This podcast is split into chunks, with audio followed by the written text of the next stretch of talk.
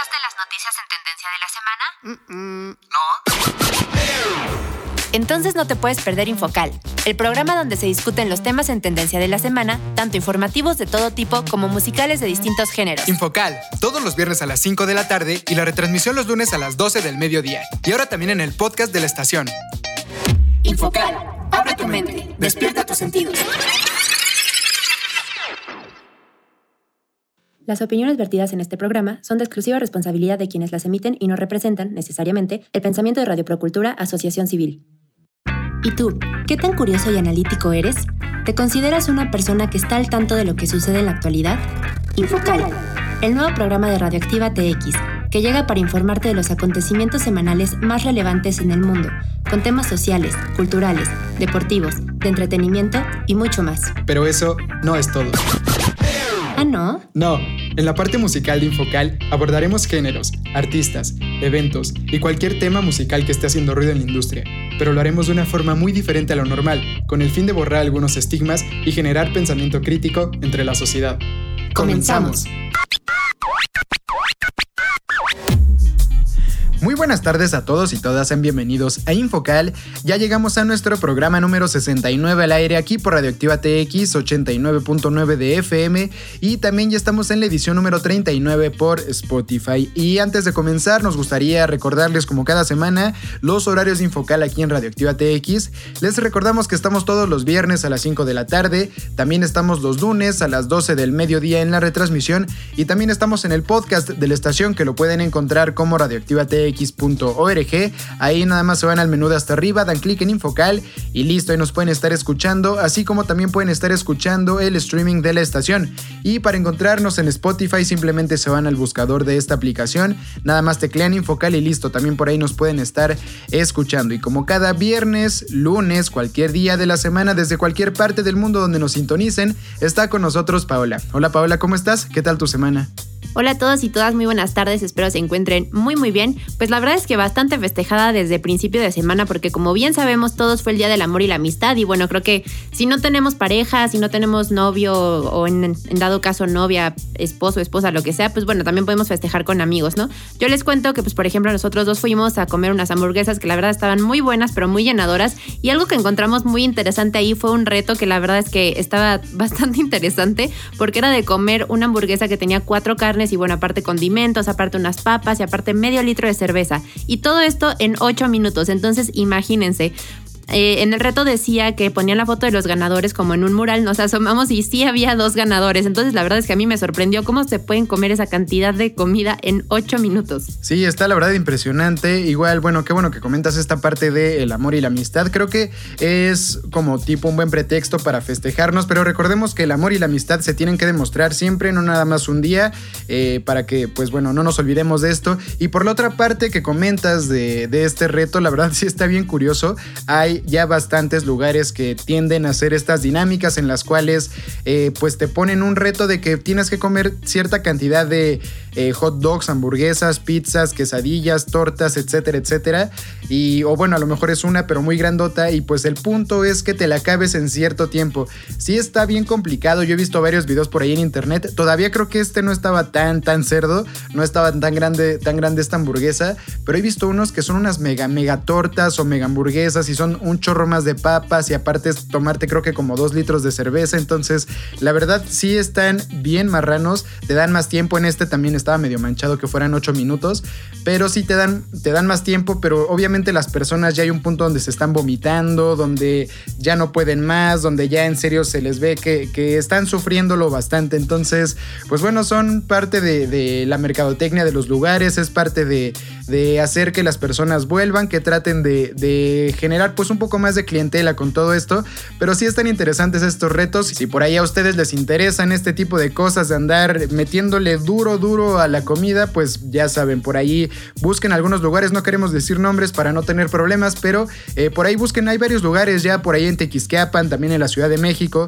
donde ya se pueden hacer estos retos, son o sea, simplemente es cosa de buscar y seguramente van a encontrar alguna buena opción para echarse unas hamburguesotas, unas tortotas y que aparte les den recompensas, porque con esto creo que la recompensa, ¿cuál, cuál era, Paul? Era de... Era que daban una hamburguesa gratis por semana, por un mes. Sí, y aparte también que la cuenta te salía gratis, ¿no? De tu... Ah, Ah, sí, aparte, sí, todo lo que habías comido ese día te salía gratis. Vamos, tiene como que también sus ventajas, pero también recordemos que eh, todo en exceso, obviamente la comida en exceso y este tipo de, comida, comida chatarra, eh, es dañina. Entonces, si lo vamos a hacer, tratemos de, ah, no sé, unos días después o unos días antes, hacer un montón de ejercicio para que pues también estas calorías que ingiramos en ese momento sean quemadas. Pero bueno, eh, ya dejemos esta introducción, Paula. ¿Y qué te parece si nos vamos ya realmente con los temas de Infocal? Así que, ¿por qué no nos cuentas, Paula, cuáles son los cinco temas que traemos para esta edición de Infocal? Claro que sí, les cuento que los cinco temas que traemos para ustedes el día de hoy serán 1. México inicia impresión de boletas para la consulta de revocación de mandato. 2. Bélgica propone reducción laboral a cuatro días a la semana. 3. Rusia está retirando las tropas de sus bases. 4. Arrancan los octavos de final de la Champions League. Snoop Dogg. Y en la parte musical estaremos hablando de Snoop Dogg, a quien encontraron fumando marihuana antes del medio tiempo del Super Bowl. Pues continuando con el furor del Super Bowl de la semana pasada, eh, en esta nota pues sí les traemos a, Snoop Dogg porque lo encontraron prácticamente en pleno show del medio tiempo ahí abajito escondido echándose un carruquito ahí de, de marihuana y entre eso y otras cosas que a los raperos les habían prohibido los de la NFL que hicieran y que lo terminaron haciendo, por ejemplo también ahí a Dr. Dre le habían dicho que no podía decir que aún no estaba de acuerdo con la policía, sin embargo con esa fue con la frase que cerró, eh, Eminem le habían dicho que no se podía arrodillar, perdón, en símbolo de apoyo a a Kaepernick, que era uno de los jugadores afroamericanos que hicieron esto en protesta por lo de George Floyd. Entonces, pues ahí un poco de rebeldía, un poco de protesta en el medio tiempo del NFL y pues también acompañado de otras notas bastante interesantes. Entonces, quédense que ya comienza Infocal. Y arrancamos con la primera canción del día de hoy. Esta se titula Drop It Like It's Hot.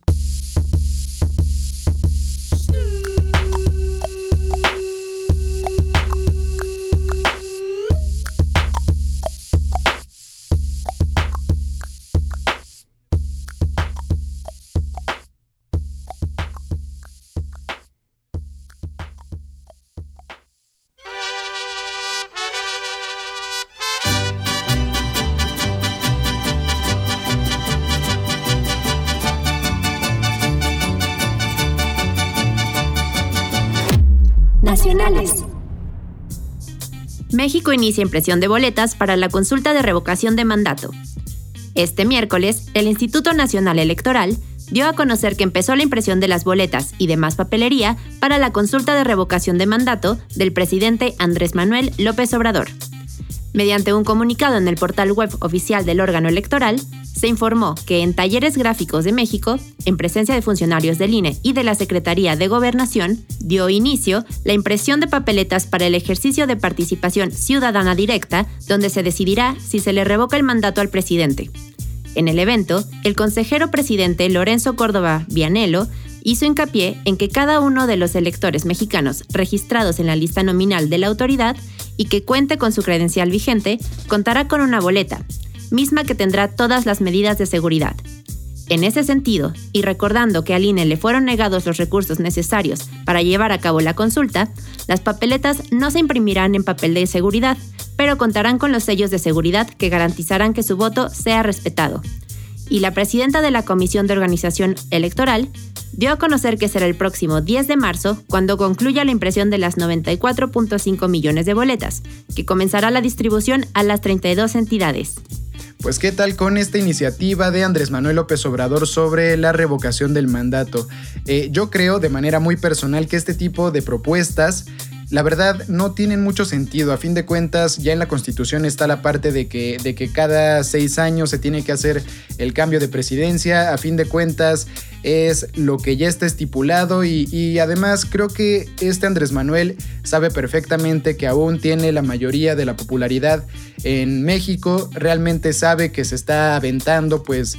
Eh, pues no sé, o sea, sabe que realmente va a ganar. A fin de cuentas, sabe que todavía tiene esa popularidad bastante fuerte en, muchos lugares de, la República Mexicana.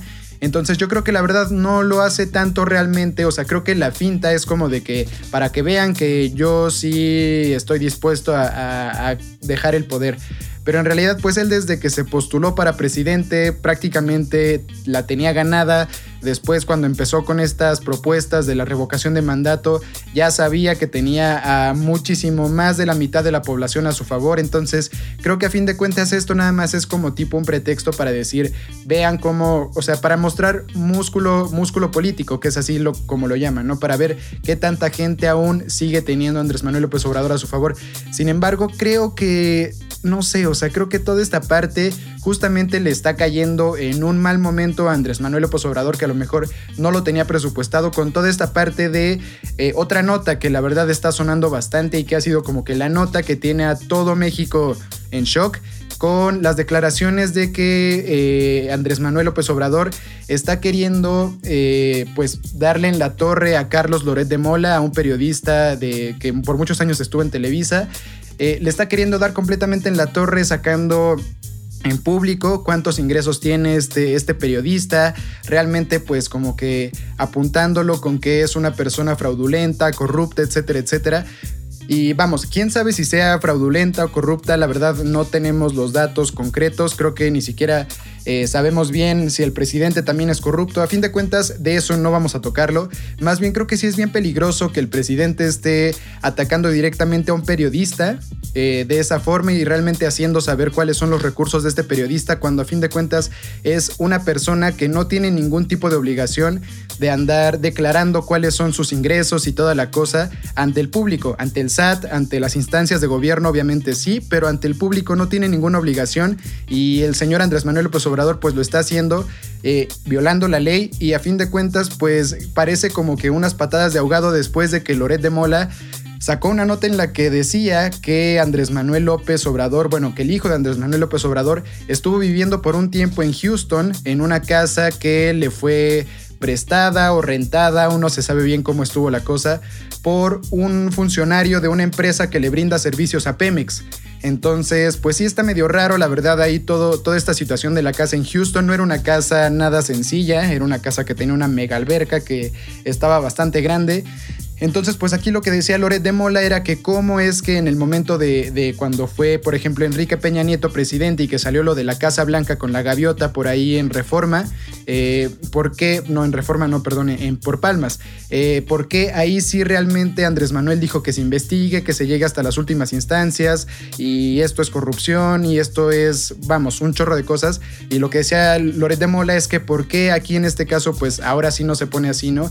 Incluso por ahí también en redes sociales salieron algunas personas llamando al presidente viejo llorón porque en una mañanera eh, de esta semana Andrés Manuel soltó el llanto, pues después de todo este tipo de situaciones que está viviendo. Entonces, vamos, creo que algo, o sea, bueno, como que englobando todo y ahora sí con lo de las, las boletas, creo que algo que no tenía presupuestado Andrés Manuel López Obrador es que justamente en este momento de la revocación del mandato le fueran a caer tantas cosas encima. Entonces, pues ya veremos a fin de cuentas qué es lo que pasa. Eh, de todos modos, este, este Andrés Manuel sigue teniendo un montón de aprobación por parte de la mayoría del país. Eh, creo que de todo el mundo el presidente que más aprobación tiene por parte de, su pueblo. Entonces, pues a ver qué tal tú por ahí algo, Paula, qué opines. Yo la verdad ya me alargué bastante, entonces tú por ahí algo que, tengas que decir. Bueno, pues creo que en realidad englobaste todo y hasta, hasta más. Yo la, verdad había cosas que no, no tenía idea. Bueno, más o menos había escuchado un poco de este problema que tuvo Andrés Manuel. Pero bueno, yo lo que les puedo comentar que vi en las noticias fue que con esto de lo de la revocación del, del mandato, estuvieron empezando a poner eh, como tipo una campaña política que ponía el, hash, el hashtag de que, que se quede AMLO. No me acuerdo exactamente qué hashtag era, pero bueno, obviamente el INE les pidió que los empezaran a quitar e incluso Claudia Sheinbaum publicó un tweet en apoyo a su gobierno, en apoyo a Andrés Manuel López Obrador y que también se lo hicieron quitar. Entonces yo creo que, bueno, por esta parte está bien que el INE se está encargando de que no les hagan como tipo una campaña porque, pues bueno, justamente como dices, ¿no? Ya dice en la Constitución que cada seis años se tiene que cambiar el presidente y pues a fin de cuentas es como darle apoyo cuando ni siquiera es necesario. Sí, es que recordemos que también hay épocas de, en las cuales no puedes andar haciendo publicidad, se le llama veda electoral. Sin embargo, sí, pues obviamente creo que para que sea una parte justa, creo yo, esto no lo dice el INE ni nadie, creo que para que sea una parte justa, creo que funcionarios, eh, no sé, por ahí personas famosas, deportistas y toda la cosa, que empiecen a dar un apoyo hacia un lado o hacia el otro, creo que lo vuelve un tanto injusto. Creo que deberíamos nosotros, pues, de tener como pueblo mexicano, de tener realmente pues una, una opinión completamente arbitraria en la cual eh, ningún político, ningún famoso, ningún actor, ningún deportista nos diga, oye, ¿sabes qué? Yo voy a votar porque sí se quede Andrés Manuel o yo voy a votar porque se vaya Andrés Manuel por tal y tal y tal. Creo que eso empieza a mover algunas, algunas cosas psicológicas en nuestra mente, empieza a mover pues también algunas cosas de que es que si esta persona que yo sigo y que a lo mejor yo creo que es una persona que, que tiene la razón en casi todo lo que hace, pues voy a seguirlo y, toda y todo esto. Entonces, muchas veces, pues por ahí atrás hay dinero de por medio. Entonces, creo que está bien que, que le digan a las personas, a los políticos, a los artistas, a los famosos, etcétera, etcétera, etcétera, que no se metan. Entonces, pues bueno, ahorita ya hicieron quitarle, como dices, a Sheinbaum y a otros cuantos diputados algunos tweets en apoyo de Morena. Ojalá y seguramente también va a ser lo mismo cuando unas personas eh, estén en contra de, de, Andrés Manuel López Obrador y de que él siga en la presidencia. Entonces, pues ya veremos, no queda más que esperar. Ya están las boletas, esta iniciativa pues ya está aprobada. Eh, lo que dice Andrés Manuel es que si realmente pierde, se va a salir. Yo lo veo muy complicado, la verdad, pero pues todo queda en, en un ya veremos. Eh, recordemos que estas, bueno, les recordamos que estas son opiniones completamente personales y son ajenas a la estación. Con esto cerramos esta nota y nos vamos al siguiente corte musical.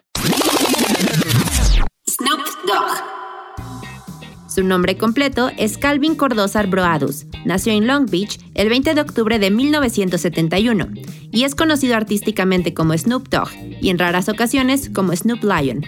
Es un rapero, productor y actor estadounidense, que es uno de los artistas de hip hop con más éxito en el gangsta rap. Snoop Dogg fue al instituto de Long Beach Polytechnic High School y su incursión inicial en la vida pública fue debido a su participación en tráfico de drogas, aunque a una escala relativamente pequeña. Snoop fue miembro de la banda local Rolling Twenty Crips. Sin embargo, fue presionado para integrarse en el mundo de la música y dejar a un lado las ventas de drogas en las calles. Posteriormente, grabó unas cintas caseras con su primo Nate Dogg y su amigo Warren G., que es el hermano de Dr. Dre, quien en esos tiempos trabajaba para NWA.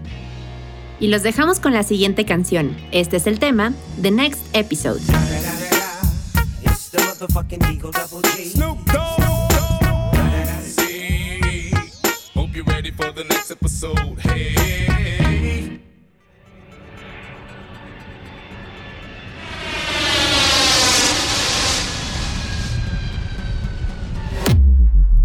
internacionales. Rusia está retirando las tropas de sus bases. El ministro de Relaciones Exteriores de Belarus dijo este miércoles que ni un solo soldado o pieza de equipamiento militar rusos permanecería en su territorio después de que concluyan los ejercicios militares conjuntos, mientras que el Ministerio de Defensa de Rusia publicó un video que muestra equipos militares cruzando el puente desde Crimea a Rusia.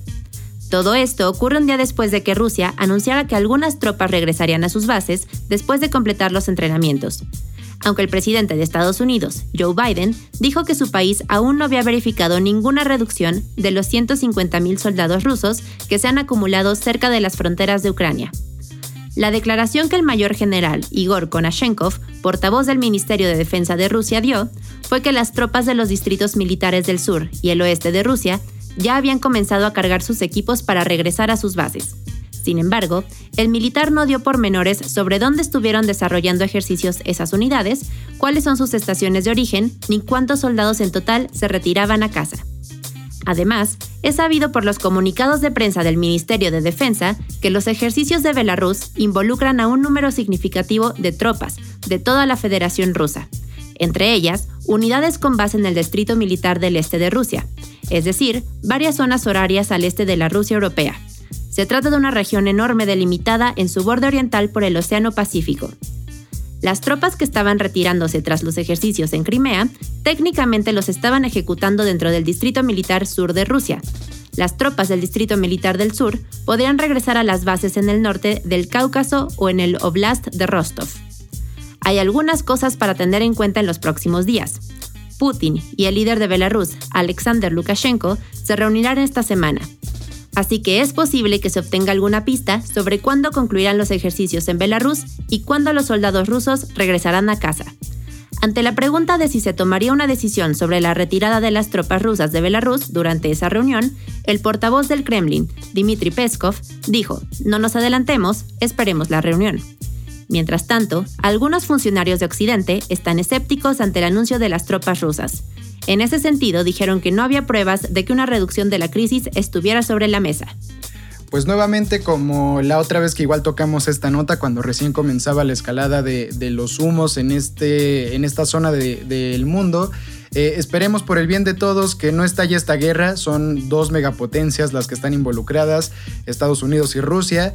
Eh, y pues bueno, creo que esta guerra sí sería bastante catastrófica. Ya de por sí, como lo comentamos en aquella ocasión, ya de por sí tenemos la pandemia, ya tenemos un chorro de problemas en todo el mundo como para que ahorita haya una nueva guerra, ¿no? Entonces, por el bien de todos, esperemos que realmente Rusia empiece a, quitar a los soldados de ahí, que Estados Unidos también eh, no empiece con más provocaciones entonces, pues bueno, ojalá todo esto vaya poco a poco, pues bajando un poco, un poco la intensidad. Pero bueno, con esto cerramos esta nota y los dejamos con el siguiente corte musical. Snoop Dogg. Fue miembro de la banda Crips cuando estudiaba en el instituto y un tiempo después de su graduación fue arrestado por posesión de cocaína. Su carrera musical comenzó en 1992, después de ser puesto en libertad, cuando fue descubierto por Dr. Dre, con quien colaboró en temas de su disco debut en solitario, The Chronic, y en la canción principal de la banda sonora del videoclip, Deep Cover. Nos vamos con la siguiente canción. Este es el tema, Who Am I?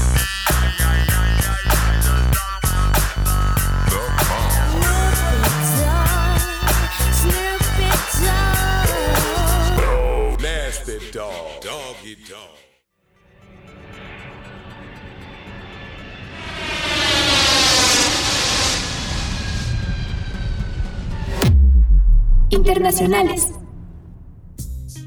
Bélgica propone reducción laboral a cuatro días a la semana. El gobierno belga llegó este martes a un acuerdo para la reforma del mercado laboral, que incluye la posibilidad de concentrar a la semana laboral en cuatro días o flexibilizar los horarios para dar más libertad a los trabajadores, indicó en una rueda de prensa el primer ministro belga, Alexander De Croo. El comité ministerial que reúne a The Crew y a sus viceprimeros ministros alcanzó esta madrugada el acuerdo, que persigue el objetivo de flexibilizar el mercado de trabajo para que Bélgica llegue a una tasa de empleo del 80% en 2030, desde el 71% actual, con fuertes disparidades regionales. The Crew explicó que han tenido en cuenta las lecciones aprendidas durante la pandemia, en la que el teletrabajo ha sido obligatorio o ha estado fuertemente recomendado, y ha llevado a los empleados a nuevas situaciones de conciliación. Una de las principales medidas que contempla el acuerdo es que los trabajadores podrán concentrar las horas semanales para concentrarla en cuatro días a la semana, de manera que podrán disfrutar el quinto día de una jornada libre. Es decir, no trabajarán menos horas a la semana, sino que trabajarán más horas esos cuatro días. Los defensores de esta nueva jornada de trabajo argumentan que la reducción de tiempo trabajado hace que los empleados estén menos cansados, lo que beneficia a su rendimiento y hace que rindan más en menos tiempo. Los trabajadores también podrán optar por un régimen variable, trabajando más horas una semana y teniendo más tiempo libre la siguiente. Más allá de que la medida que contempla la reforma laboral de Bélgica no se puede considerar una semana laboral de cuatro días. Los belgas deberán tener cuidado si pretenden trabajar más de lunes a jueves, para liberar el viernes, ya que hay diversos estudios que lo desaconsejan.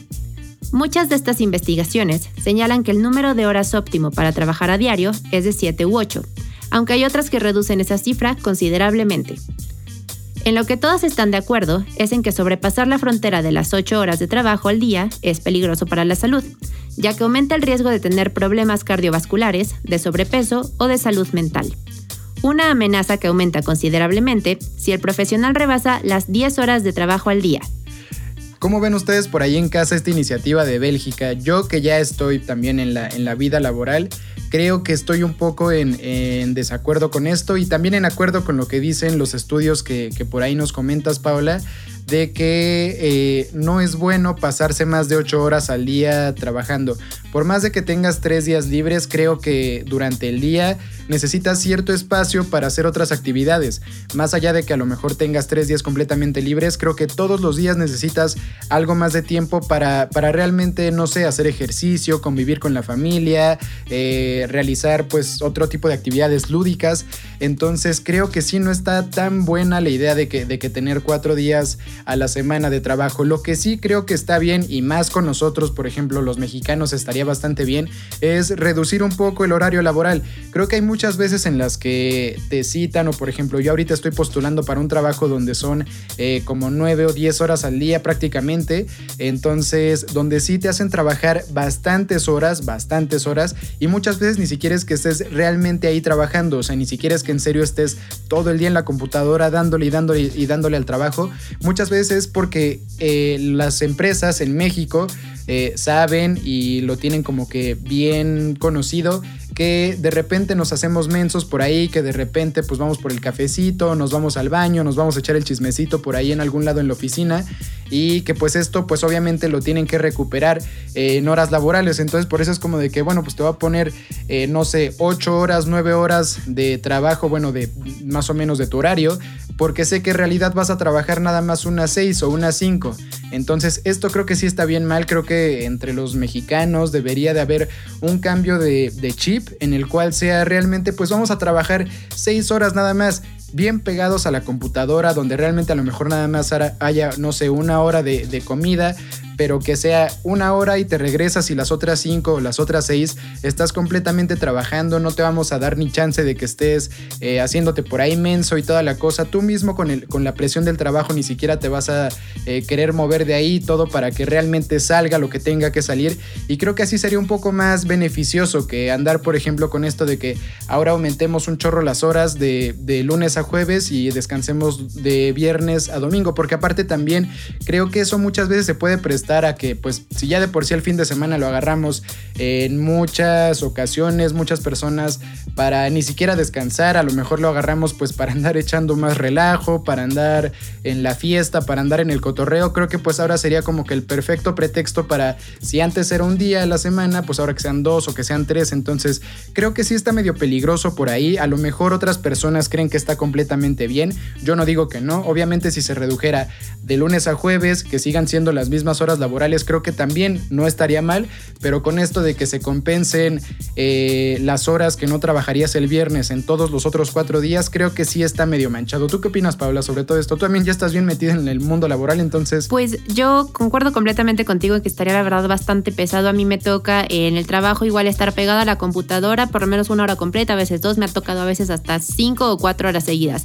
La verdad es que es bastante, bastante pesado. Luego a veces ni siquiera encontramos el momento como para comer, nos desfasamos muy feo de los horarios, entonces justamente lo que decías, creo que es importante que tengamos otra actividad que hacer y no estar nada más pegado a una computadora porque, bueno, yo muchas veces y las veces que he tenido que trabajar, creo que lo máximo que me ha tocado trabajar han sido creo que alrededor de como nueve o diez horas y la verdad es que sí terminas como con un dolor de cabeza, como con mucho cansancio y eso me tocó como dos días seguidos, algo así. Yo no me imagino, o sea, de que todo un mes durante cuatro semanas está trabajando así, la verdad me imagino que sería bastante, bastante pesado. Entonces concuerdo contigo en que pues mejor concentrar más el trabajo y realmente dar eh, un horario para comida. Si necesitas ir al baño, pues digo, ni modo, no es una necesidad de todas las personas, pero vamos rápido, no nos distraemos con cualquier cosa y mejor realmente enfocarnos en lo que tenemos que hacer y no estar perdiendo el tiempo, porque pues muchas veces justamente como comentas, por eso, por esas pérdidas de tiempo que se encontramos, bueno, creo que es, eh, es, fácil, perdón, encontrar pretexto para perder el tiempo en cualquier cosa. Entonces, pues bueno, mejor realmente enfocarnos en el trabajo y pues ni modo, si tenemos que estarle ahí con muchísimas ganas durante cinco horas, seis horas, pues mejor, ¿no? Así no se nos va a seguir acumulando y acumulando el trabajo, porque esto también es algo creo que muy típico de nosotros los mexicanos, que vamos dejando y dejando y dejando y dejando las cosas, ay, si lo hago después no importa, si lo hago después, lo hago mañana, no pasa nada, así se nos van acumulando las cosas. Entonces creo que también es parte de responsabilidad de todos nosotros de ser más, más ordenados y realmente acomodar nuestros horarios para que no se nos junte el trabajo. Claro, es que creo que, creo que de ahí viene todo, del orden y de, como dices, de concentrar todo el trabajo en un, en un horario un poco más pequeño, un poco más compacto. Eh, les comento por ahí que, por ejemplo, Paola está trabajando en, en, una escuela y toda la cosa donde no son clases continuas, donde pues de repente es una clase en la mañana, de repente son tres clases a mediodía, otras dos clases en la tarde y una en la noche, pongan ustedes. Entonces, desafortunadamente se te va todo el día.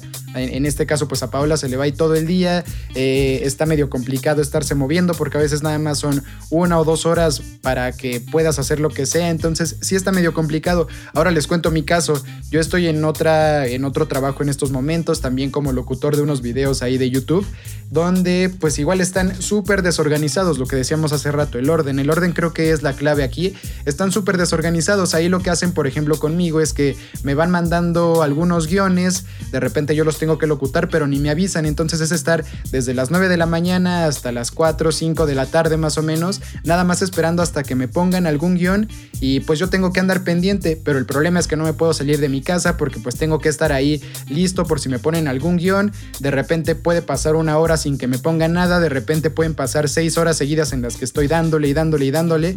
Entonces creo que este tipo de trabajo sí, o bueno, este tipo de empresas sí deberían de empezar a buscar alguna forma de como que de eficientizar el trabajo de pues de sus de su personal. A fin de cuentas creo que esa es, esa es la clave y eso es con lo que con lo que nos deberíamos de quedar y pues nosotros también tratar de buscar alguna alguna forma de, de volvernos más eficientes, de no llegar al trabajo estar platicando y toda la cosa, de que si a lo mejor tengo un horario de 8 horas, pero yo sé que puedo acabar todo mi trabajo así a las no sé, a las 6, a las 5 horas, pues también tratar de tener esa, esa nueva mentalidad, como bien lo dices Paula, cambiar ese chip de no dejar las cosas, de no dejar las cosas para después, de que a lo mejor al rato tengo otro ratito, mañana y lo que sea, porque hay un punto donde se te acumulan todos los pendientes y ahora sí es una bronca sacarlos adelante. Entonces, pues bueno, ahí está la propuesta de Bélgica, yo la verdad creo que sí, no está tan bueno. Eh, creo que sí debería de haber más bien un recorte de horas, también por ahí hasta más vacaciones aquí en México, por ejemplo. Eh, obviamente, pues la opinión, la mejor opinión la tienen ustedes por ahí en casa y nosotros con esto cerramos esta nota y nos vamos al siguiente corte musical. Su discografía consiste en 19 álbumes de estudio, 5 álbumes en colaboración, 5 álbumes de compilación y 99 videos musicales. Ha participado también en canciones de 35 series y películas y en 13 videojuegos. Y en cuanto a premios, ha sido nominado a 8 Grammys, de los cuales aún no ha logrado ganar ninguno. Y los dejamos con la siguiente canción del día de hoy. Esta se titula Still Dre.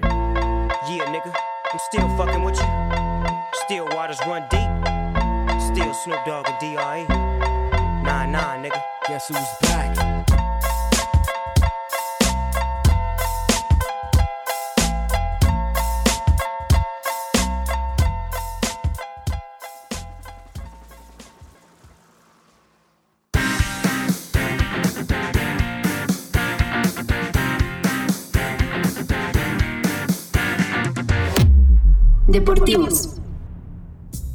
Arrancan los octavos de final de la UEFA Champions League. El balón de la Champions League volvió a rodar este 2022 en la ida de los octavos de final de la competencia. En los partidos más importantes de la semana sucedió lo siguiente.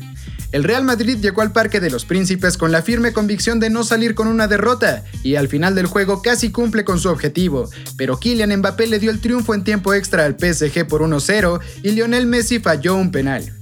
El Inter de Milán y Liverpool se vieron las caras y el resultado le favoreció al conjunto inglés, quien se llevó el resultado con una ventaja de 2 por 0. Y en el último partido importante de la semana, el RB Salzburg estuvo a punto de romper las quinielas este miércoles ante el Bayern Múnich en la Red Bull Arena de Salzburgo, pero el equipo alemán rescató un empate 1 a 1 en los últimos momentos. Los partidos de vuelta serán en las siguientes fechas. Bayern contra RB Salzburg, 8 de marzo. Liverpool contra Inter, 8 de marzo. Manchester City contra Sporting Lisboa, 9 de marzo. Real Madrid contra PSG, 9 de marzo. Manchester United contra Atlético de Madrid, 15 de marzo. Ajax contra Benfica, 15 de marzo. Juventus contra Villarreal, 16 de marzo. Y por último, Lille contra Chelsea, el 16 de marzo. Y recordemos que la siguiente semana también se juegan la segunda ronda de los octavos de final. La siguiente semana tendremos por ahí otros partidos de la Champions. Por ahí vamos a tener el Manchester United contra el Atlético de Madrid, el Ajax contra Benfica, Juventus contra Villarreal y el Lille contra Chelsea. Partidos bastante interesantes donde podremos ver, por ejemplo, a Cristiano Ronaldo eh, jugando con sus Diablos Rojos, enfrentándose a uno de los equipos que más goles les ha anotado, el Atlético de Madrid. También por ahí veremos un duelo bastante parejo entre la Juventus y el Villarreal, que la Juventus desde que se les fue Cristiano han bajado bastante su nivel. Y también tendremos un partido bastante interesante, el Lille contra el actual campeón de la UEFA Champions League, el Chelsea. Así que no se lo pierdan, recuerden la siguiente semana, por ahí del mediodía, estarán jugándose estos interesantes partidos de los octavos de final de la UEFA Champions League. Con esto los dejamos y nos vamos al siguiente corte musical. Fue parte del elenco de raperos que se encargaron de presentar para el público durante el espectáculo de medio tiempo del Super Bowl.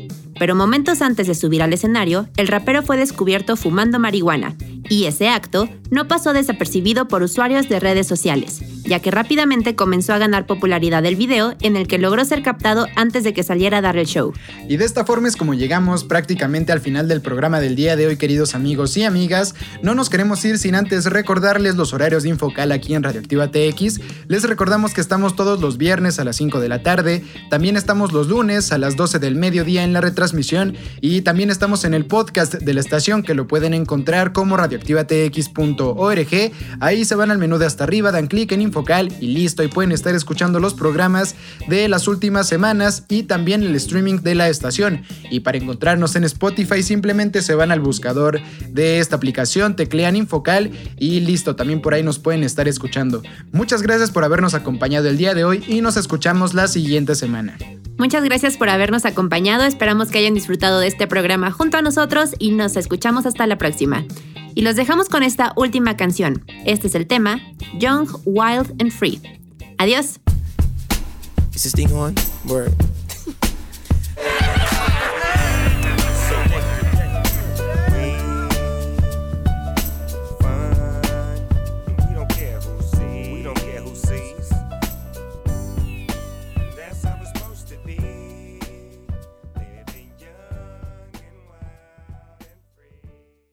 Infocal. Abre tu mente. Despierta tus sentidos.